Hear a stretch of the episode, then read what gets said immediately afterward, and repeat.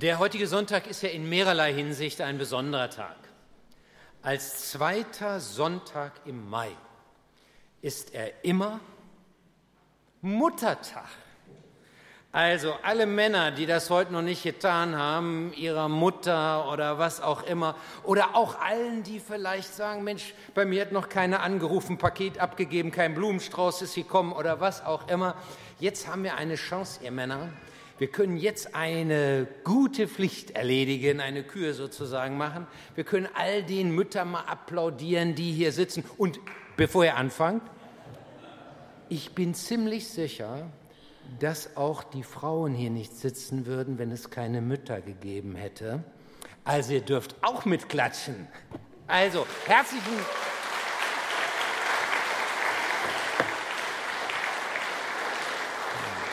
Ich kann es nicht mehr, meine Mutter lebt nicht mehr, aber ich muss sagen, ich denke mit großer Dankbarkeit an das, was sie für mich getan hat. Also es ist schon ein besonderer Tag. Und noch in anderer Hinsicht ist dieser Tag natürlich besonders, das klang auch schon heute an. Heute dürfen alle Bremer, die über 16 Jahre alt sind, über 16 Jahre alt sind, wählen gehen. Bürgerschaft einerseits, Ortsbeiräte andererseits.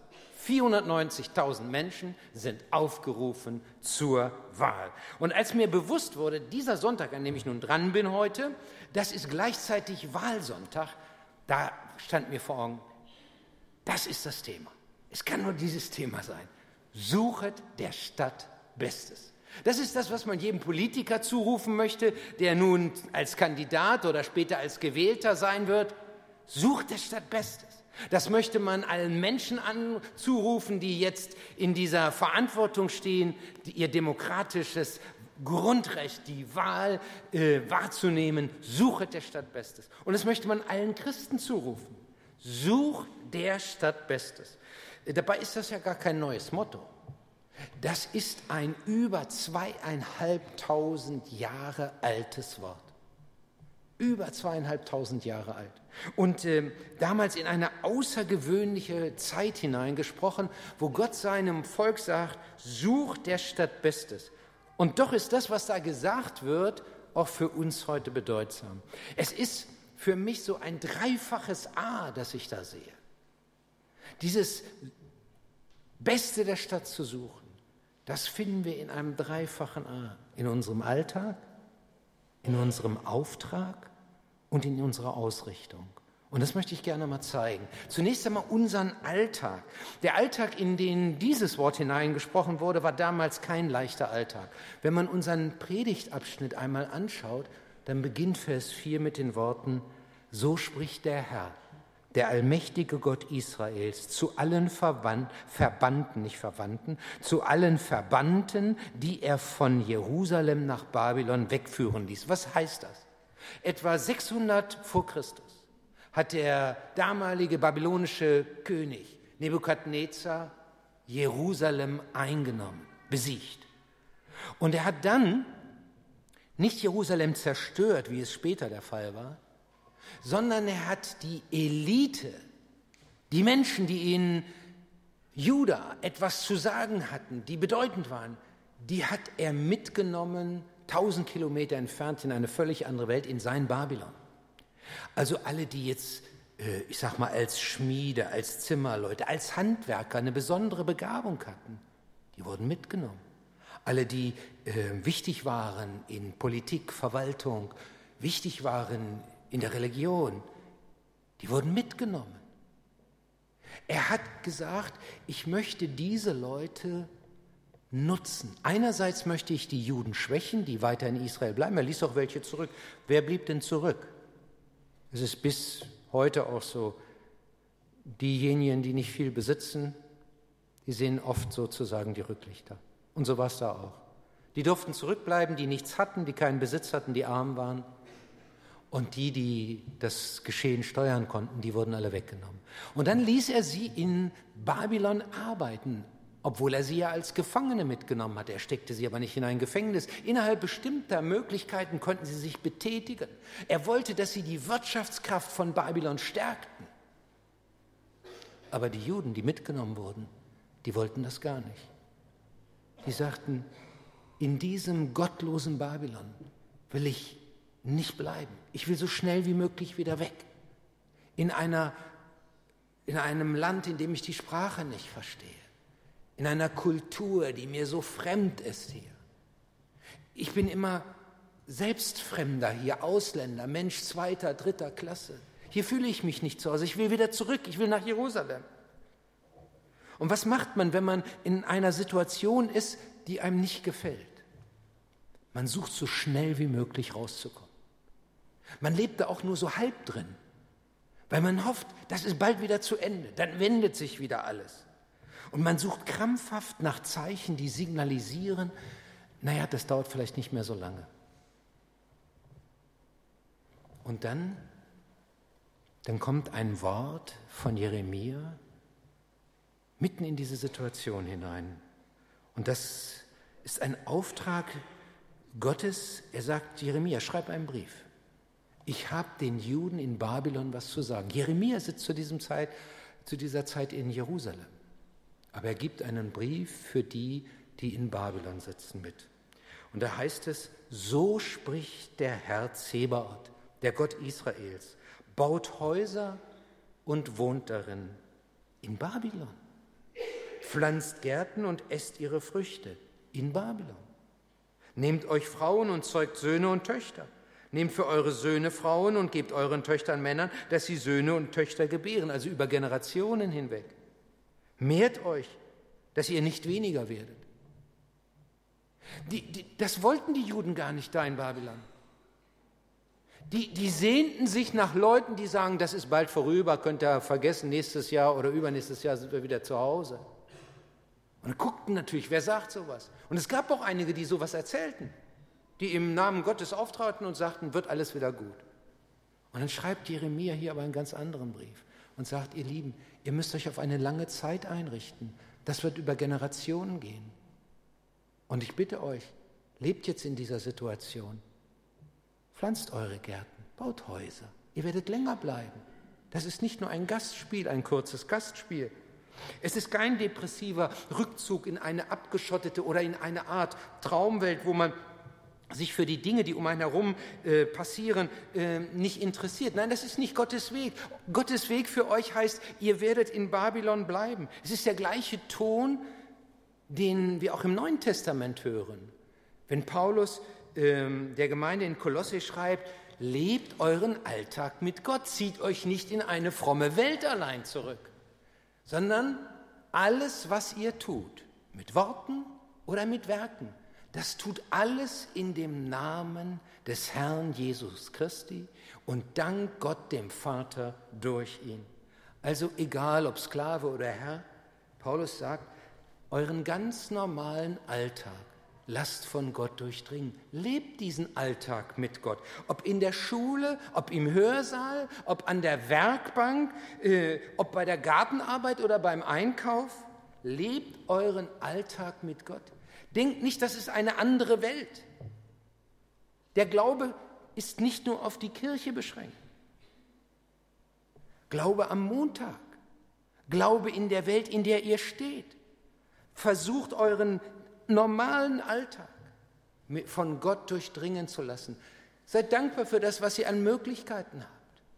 Versteht es als Auftrag Gottes, wenn ihr darin leben dürft. Und das hat vielfältige Auswirkungen. Und das hat auch mit der Gesellschaft zu tun, in der wir heute hier leben. Und auch hier gilt kein Rückzug. Und das wollen wir mal ganz praktisch mal sehen, auch auf den Tag, den wir heute im, gesellschaftlich hier in Bremen begehen, Wahlsonntag. Manche Christen interessieren sich nicht groß für Politik. Für sie ist das, ich sag mal so, ein fremdes Politik-Babylon, mit dem sie nichts groß zu tun haben wollen. Die Sprache, die da in den Parlamenten gesprochen wird, die Diskussionen, die da sind, ist für sie fremd. Verstehen sie eigentlich nicht. Eine Kultur, die da herrscht, die ihnen auch äh, nicht viel zu sagen hat. Werte, die in der medialen und in der politischen ähm, Öffentlichkeit ähm, hochgehalten werden, sind oft nicht die Werte, die wir hier hochhalten. Und was machen wir? Wir ziehen uns zurück auf unser Jerusalem hier, ne?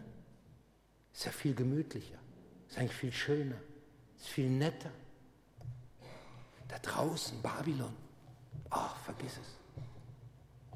Und auf einmal sagt Gott, nee, nee, nee, so ist das nicht gemeint.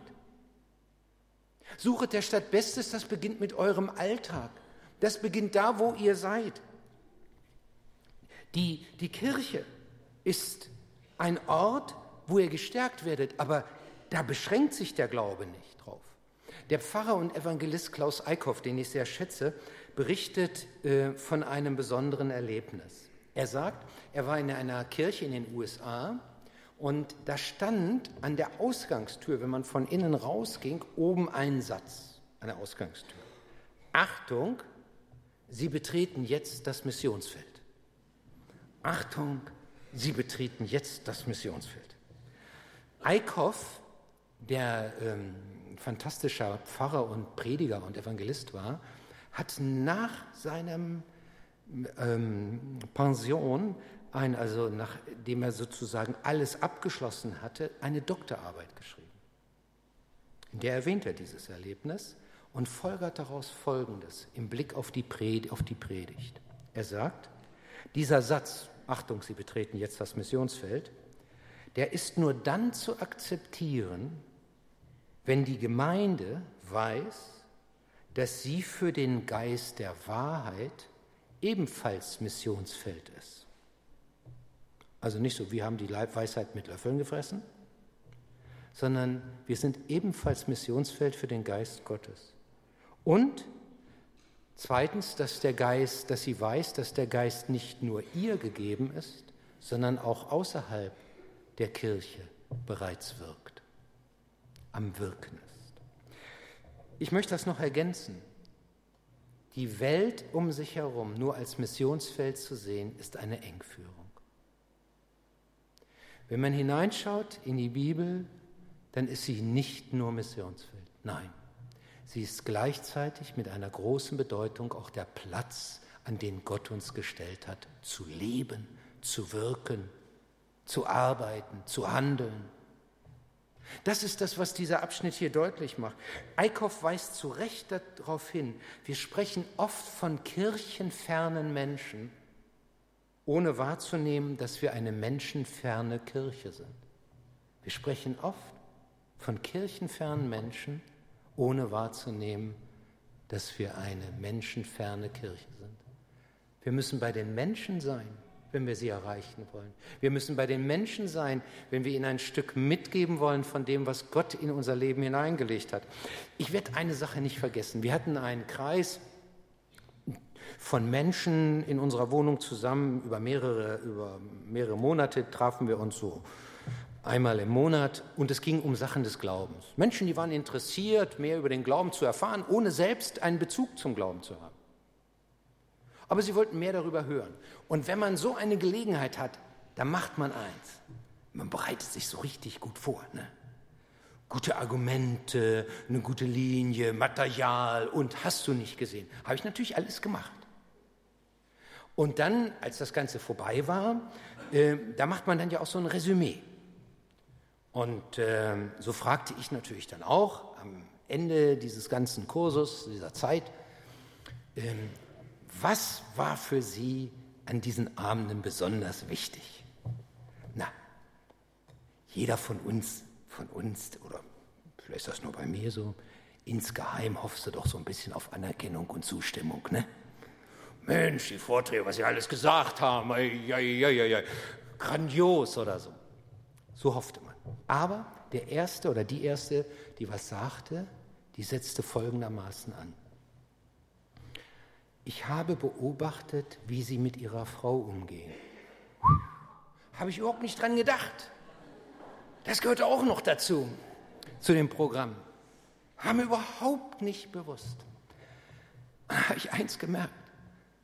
Diese ganzen Reden, die ich da geschwungen habe oder was auch immer ich gesagt habe, hat auch, war nicht unwichtig, zugegeben. Aber die guckte, wie ich lebte, wie wir lebten. Und da wurde mir eins klar. Die Menschen um uns herum, die hören vielleicht gar nicht so sehr auf das, was wir sagen. Aber sie gucken, wie wir leben. Sie gucken auf unseren Alltag und wie wir uns darin bewegen. Und sie spüren, wie du hinterm Steuer sitzt. Und sie merken auch, wie du vor einer Klasse stehst. Und sie merken auch, wie du auf eine unangenehme Mail vielleicht reagierst oder Telefonanruf. Sie sehen dich, wenn du im Vorgarten die Blumen sozusagen pflanzt. Und sie sehen dich auch im Weserstadion, wie du dich da bewegst.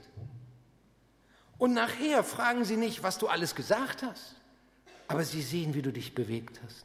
Paulus drückt das mal so an einer Stelle aus. Ihr seid ein lebendiger Brief Christi von den Leuten gelesen. Die lesen also nicht die Bibel in dem Sinne, die lesen, wie wir leben. Wie wir leben.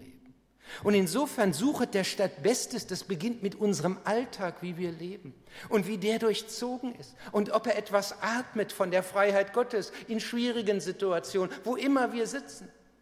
Das muss nicht gleich ein großes evangelistisches Gespräch sein. Das ist die Art und Weise, wie du dich, wie ich mich bewege. Natürlich braucht es auch immer wieder ein Wort. Aber hier macht Gott deutlich, ihr Lieben, die ihr da in äh, Babylon seid, kapselt euch nicht ab. Kapselt euch nicht ab. Denkt nicht, dass ihr nur in eurer frommen Welt sozusagen seid. Suchet der Stadt Bestes. Und das heißt, lebt darin, seid zu Hause in ihr.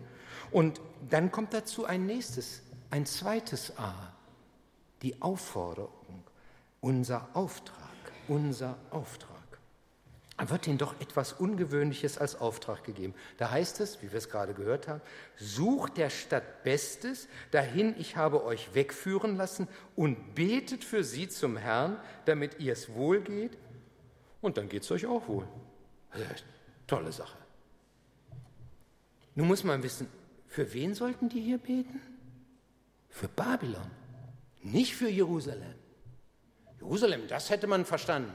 Na klar, da sind jetzt nur wenige und die brauchen Unterstützung und es soll gut gehen und so. Unsere heilige Stadt. Und Jerusalem, das ist ja der Stadt, die Stadt des Tempels. Bei uns ist es ja so, wir könnten Gottesdienst feiern überall, wo wir äh, Möglichkeiten hätten. Da könnten wir auf eine Wiese gehen oder irgendwo anders. Wir brauchen nicht diese kirchlichen Räume. Natürlich brauchen wir Lautsprecher und hast du nicht gesehen. Sowas wäre dann auch nötig. Aber wir sind nicht auf einen Ort angewiesen. Das geht für die Juden nicht. Für sie ist der Tempelplatz nicht austauschbar. Es ist der Ort, wo sie Gott vor allem begegnen. Da hat er sie hingewiesen. Und jetzt sitzen sie in Babylon. Und wofür sollen sie beten? Für die, die sie dorthin geführt haben, die sie gefangen genommen haben, die in dem Tempel so ein Schindluder getrieben haben. Die haben die ganzen goldenen Sachen abgebrochen, alles, was irgendwie Wert hatte, haben sie mitgenommen. Für die sollen wir beten, für die sollen wir das Beste suchen. Oh, da braucht es aber schon mal durchatmen. Und genau das schreibt er. Suche der Stadt Bestes. Babylon, das war ein gottloses Babylon. Es ist ja so, der Begriff Babylon, der wird in der Bibel immer mehr zum Synonym für Gottlosigkeit. Der Turmbau von Babel, wir bauen uns unseren eigenen Weg in den Himmel. Dann hier Babylon als die Macht, die Weltmacht, die sich dem Volk Gottes entgegenstellt und sagt, wir bestimmen hier, was gesagt wird. Wir bestimmen hier, was gemacht wird. Der, Im letzten Buch der Bibel wird von einer gottlosen Macht gesprochen, die sich dann wie in einem großen Endgeschehen Gott selbst entgegenstellt. Weißt du, wie diese Macht heißt? Babylon. Sie kriegt diesen Namen Babylon als Synonym für Gottlosigkeit. Die, die Christen haben nachher Babylon als Decknamen sogar benutzt. Petrus schreibt in seinem ersten Brief am Ende des Kapitels 5, es grüßen euch aus Babylon. Dabei gehen die meisten Theologen davon aus, dass es nicht Babylon war, wo er ist, sondern Rom als Synonym Babylon für diese gottlose Welt, für dieses gottlose Rom und für dieses Babylon, das uns so fremd ist. Sollen wir das Beste suchen, sollen für sie zum Herrn beten, dass es ihr wohl geht, damit es auch uns wohl geht. Das muss erstmal in den Kopf hinein. Das ist etwas, was man nicht automatisch denkt. Es ist aber das Gleiche, was wir vorhin auch in der Lesung hörten wo Paulus dem Timotheus schreibt in seinem ersten Brief, betet besonders für alle, die in Regierung und Staat Verantwortung tragen. Als Paulus diesen Brief geschrieben hat, wer trug damals in Regierung und Staat Verantwortung? Nero. Dieser römische Kaiser, der mit der ersten großen Christenverfolgung so fest verbunden ist.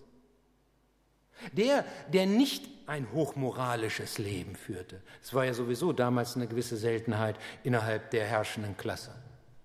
Und was sollen wir beten? Betet besonders für alle, die in Regierung und Staat Verantwortung tragen. Das ist das gleiche, wie es hier heißt.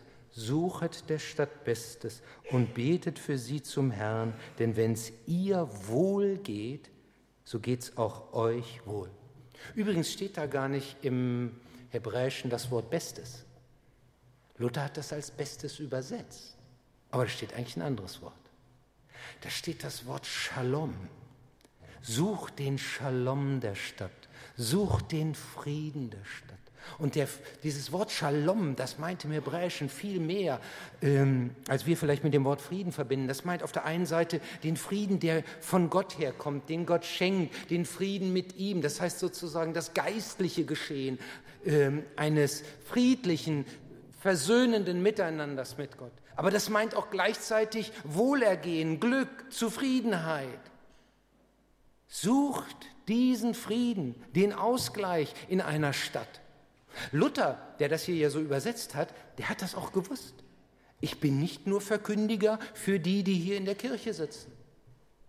Mein Auftrag, der Stadt Bestes zu suchen, das geht über diese Kirche hinaus. Und so fing er an und machte Folgendes. Er, er äh, schuf eine Art Sozialkasse in Wittenberg, in der Stadt, wo er Professor war und wo er äh, entsprechend lehrte und predigte.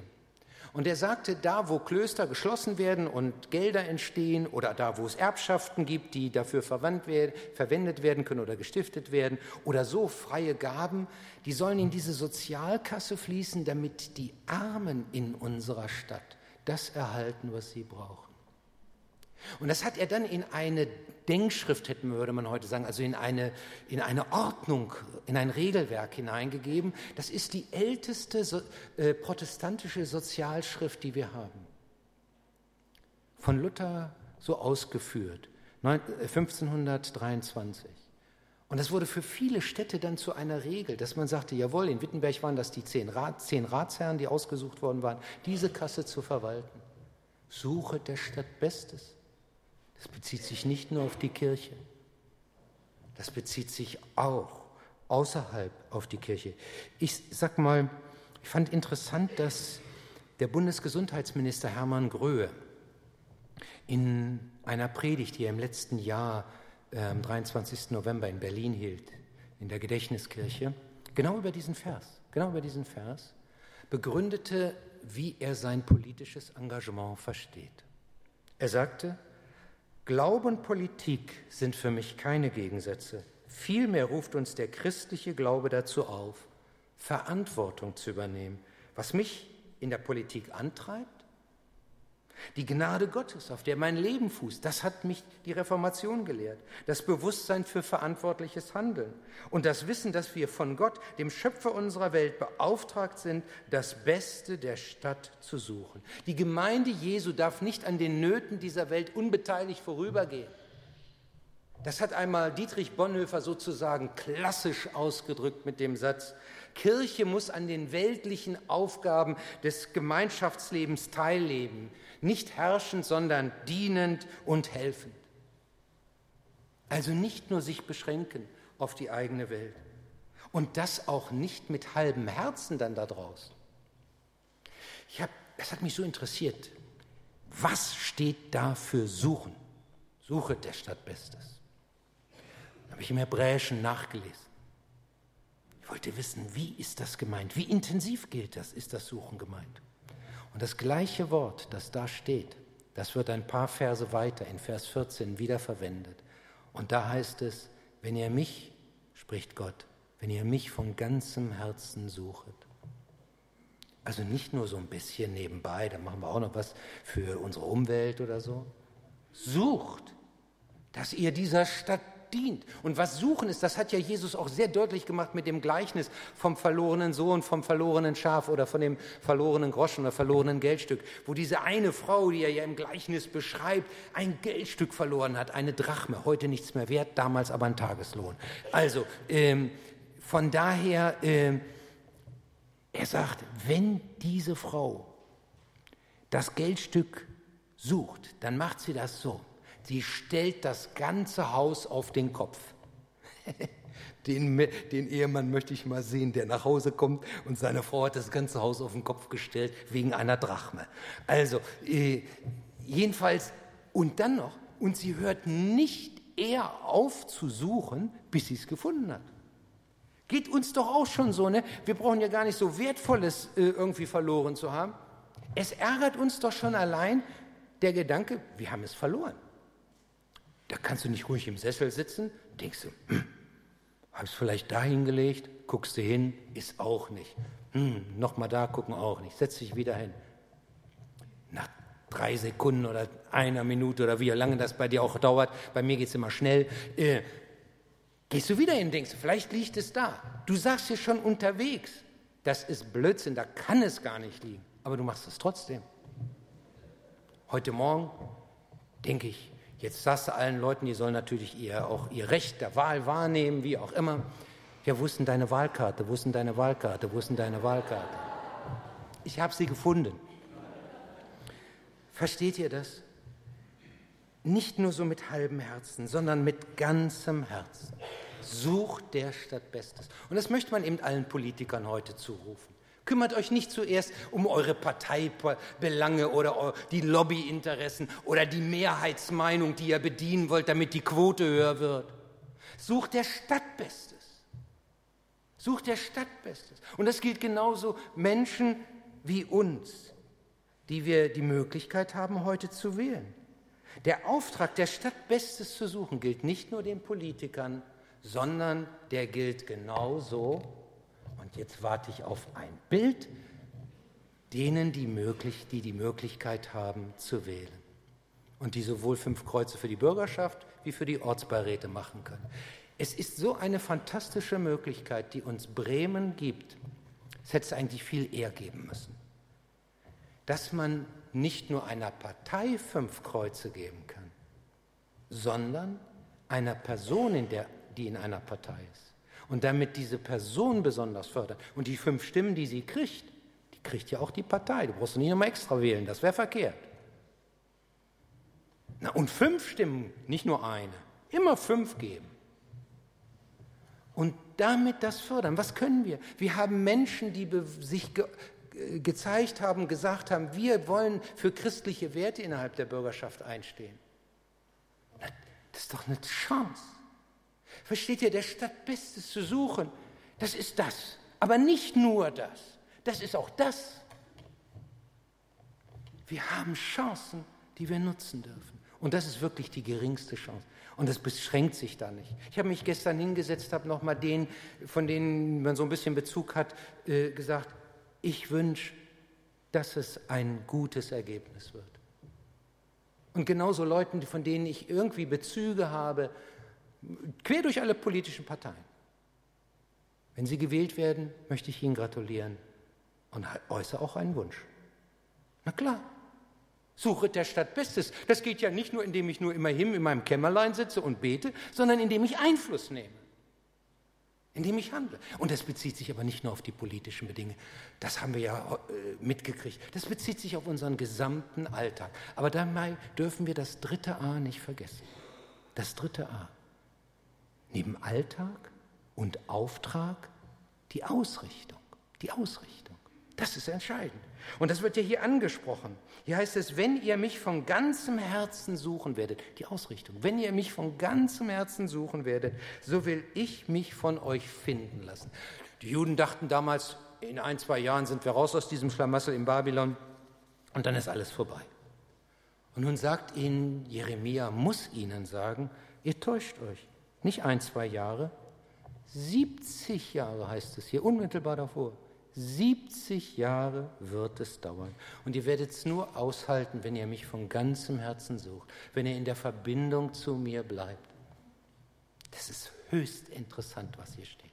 Und ich glaube, dass man es so schnell beim Hören und wenn man sich nicht mehr mit dem Text beschäftigt, wahrscheinlich gar nicht bemerkt, was hier eigentlich gesagt wird. Denn wenn es hier dann in Vers 12 heißt, wenn ihr zu mir ruft, wenn ihr kommt und zu mir betet, will ich erhören, dann denken wir doch, wenn wir beten, dann muss es vielleicht nicht gleich übermorgen klappen oder nächste Woche, aber irgendwann wird es ja nun schon doch klappen.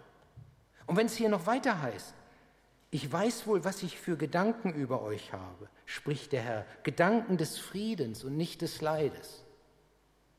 Da denken wir, na dann ist doch klar, Gott, was du willst, nicht meine Not. Raus aus der Not. Das sagst du doch hier selbst. Gedanken des Friedens und nicht des Leides. Ja, das kann doch nur sein, dass sich bald erfüllt, worum ich dich gebeten habe. Und du sagst doch auch, wenn ihr mich sucht, von ganzem Herzen, werde ich mich finden lassen. In dem gleichen Abschnitt steht aber 70 Jahre. Wie kriegen wir das zusammen? Wie kriegen wir das zusammen? Und wir merken, hier geht es nicht um eine Gebetsautomatik. Wenn wir beten, wenn es hier heißt, wenn ihr mich von ganzem Herzen suchen werdet, dann denken wir vor allem an die Erfüllung unserer Bitte. Und Gott geht es aber um mehr. Es geht um die Ausrichtung. Verstehst du, du kannst auf deine Sache schauen, worum du betest, und du kannst auf ihn schauen. Und wir schauen meistens sehr auf die Sache. Und er hat einen Bitte ein Wunsch. Schau auf ihn. Mach ihn nicht zu einem Art Automaten, wo du unten ein Gebet reinsteckst oder oben ein Gebet einsteckst und unten kommt die Gebetserhörung raus. Es kann manchmal lange dauern, glücklicherweise nicht immer. Es gibt ja diese Erfahrung, wie schön, dass wir beten und Gott antwortet direkt. Aber ich habe im Moment den Eindruck, dass im evangelikalen Lager sich so etwas breit macht, ich sage es mal so wie eine Erlebnisreligion. Wir möchten Gott erfahren, wir möchten Gott erleben. Ein berechtigter Wunsch. Aber wenn man das dann so verbindet, dass Gott dann immer so schnell alles erfüllen muss, was hätten wir denn dann den Juden damals in Babylon zu sagen gehabt? Nichts. Er sagt, ihr Lieben, wenn es durch eine Durststrecke geht, dann braucht ihr Geduld, da müsst ihr eine Menge aushalten. Und dann sucht mich, damit ihr die Verbindung zu mir nicht abreißen lasst. Ihr braucht es dann. Ihr braucht mich nicht als die Erfüllung, als Erfüllungsgehilfe eurer Wünsche. Ihr braucht mich als den, der euch hält. Sucht mich von ganzem Herzen. Das ist die Rückbesinnung auf Gott. Die Ausrichtung muss stimmen, wenn wir das Beste der Stadt suchen. Es geht um dieses dreifache A in unserem Alltag. Mit Gott leben. Unseren Auftrag für Gott wahrnehmen und unsere Ausrichtung auf ihn haben. Und ich möchte das zusammenfassen, indem ich euch von einem Pastor erzähle, Martin Rinkert. Der hat in der Nähe von Leipzig äh, gearbeitet, hat gewirkt. Er war nicht nur Pastor, sondern er war gleichzeitig einer, der die Musik liebte und sich auch auf Musik verstand. Er hat seit frühester Jugend, wo er viel im musikalischen Bereich unterwegs war, ähm, einen Siegelring und da stand Musiker drin. Aber ihm ging es dabei mehr als nur um Musik. Musiker verstand er so, mein, und dann macht er das U zum V, mein Vertrauen steht in Christo allein. Mein Vertrauen steht in Christus allein. Und das hieß damals etwas. Das war auch nicht so eine Augenblickserfüllung. Er lebte nämlich die meiste Zeit in, im Dreißigjährigen Krieg.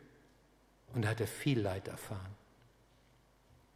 Als die Pest 1637 seine Gemeinde erreichte, da heißt es, da starben die Leute so brutal. Es heißt, an einem Tag hatte er einmal 70 Beerdigungen. Seine Frau musste er bestatten. Da bist du nicht mehr so euphorisch und sagst Jawohl und Halleluja. Brauchst eine tiefe innere Verbindung. Und dann passierte zwei Jahre später noch Folgendes. Die ähm, Schweden standen, das war ja damals so, die Heere, die ausländischen Heere zogen durch Deutschland. Und so standen sie auch eben vor Eilenburg und äh, sagten, wir werden eure Stadt platt machen. Höchstens ihr zahlt uns eine Summe, 30.000 Taler. Die war utopisch, unbezahlbar für damalige Verhältnisse. Und dann geht Rinkart mit raus und verhandelt mit den schwedischen Gesandten. Aber der ist knallhart, er sagt 30.000, sonst bewegt sich hier gar nichts, beziehungsweise werdet ihr platt gemacht. Alles Verhandeln hilft nichts. Rinkert geht zurück zu seiner Gemeinde in die Kirche. Da waren sie zusammen. Und dann sagt er zu ihr, wenn wir kein Gehör bei den Schweden finden, dann wollen wir wenigstens mit Gott reden. Wenn die uns nichts sozusagen ihr Ohr leihen, Gott wird es. Und dann beten sie und singen.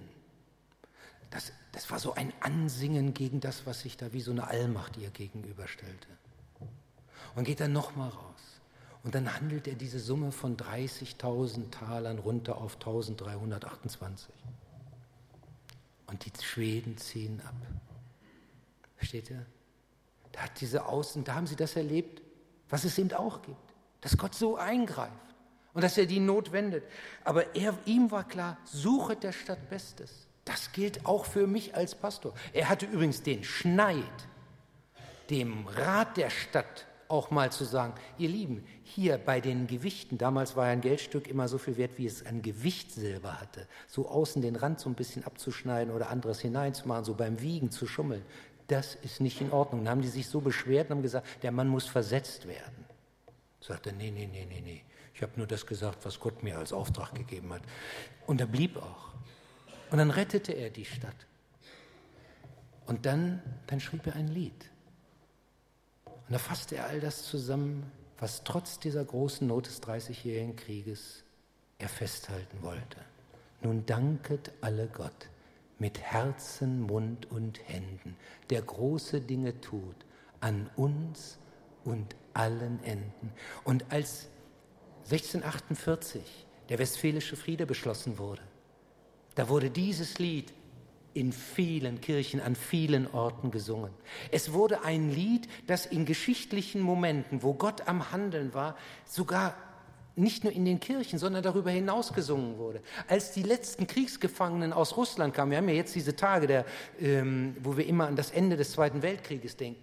Als die letzten Gefangenen rauskamen aus der Gefangenschaft und der damalige Bundeskanzler Konrad Adenauer nach Friedland ging, da stimmten sie alle ein Lied an. Nun danket alle Gott mit Herzen, Mund und Händen. Als am 9. November 1989 die Mauer in Berlin fiel, da stand ein Trompeter oben auf der Mauer. Und was blies er? Nun danket alle Gott mit Herzen, Mund und Händen. Und dann an den Sonntag danach wurde es in vielen Kirchen gesungen. Nun danket alle Gott. Und wir werden es auch gleich nicht singen, aber vorgesungen bekommen weil wir unser Team so ein bisschen die Melodie äh, nochmal getunt hat. Ähm, aber es bleibt der gleiche Text. Wir wollen in diesem Sinne leben in dieser Stadt, unseren Auftrag wahrnehmen in dieser Stadt und uns ausrichten auf unseren Herrn. Ich bete. Herr Jesus Christus, wir danken dir für dein Wort, das uns hilft, das Ziel unseres Lebens zu treffen und nicht zu verfehlen. Wir danken dir, dass wir dabei auf, mit dir rechnen dürfen, auf dich zählen dürfen, dass du uns die Kraft dafür gibst, dass du uns selbst trägst. Und wir wollen eins, wir wollen so unser Leben auf dich ausrichten. Amen.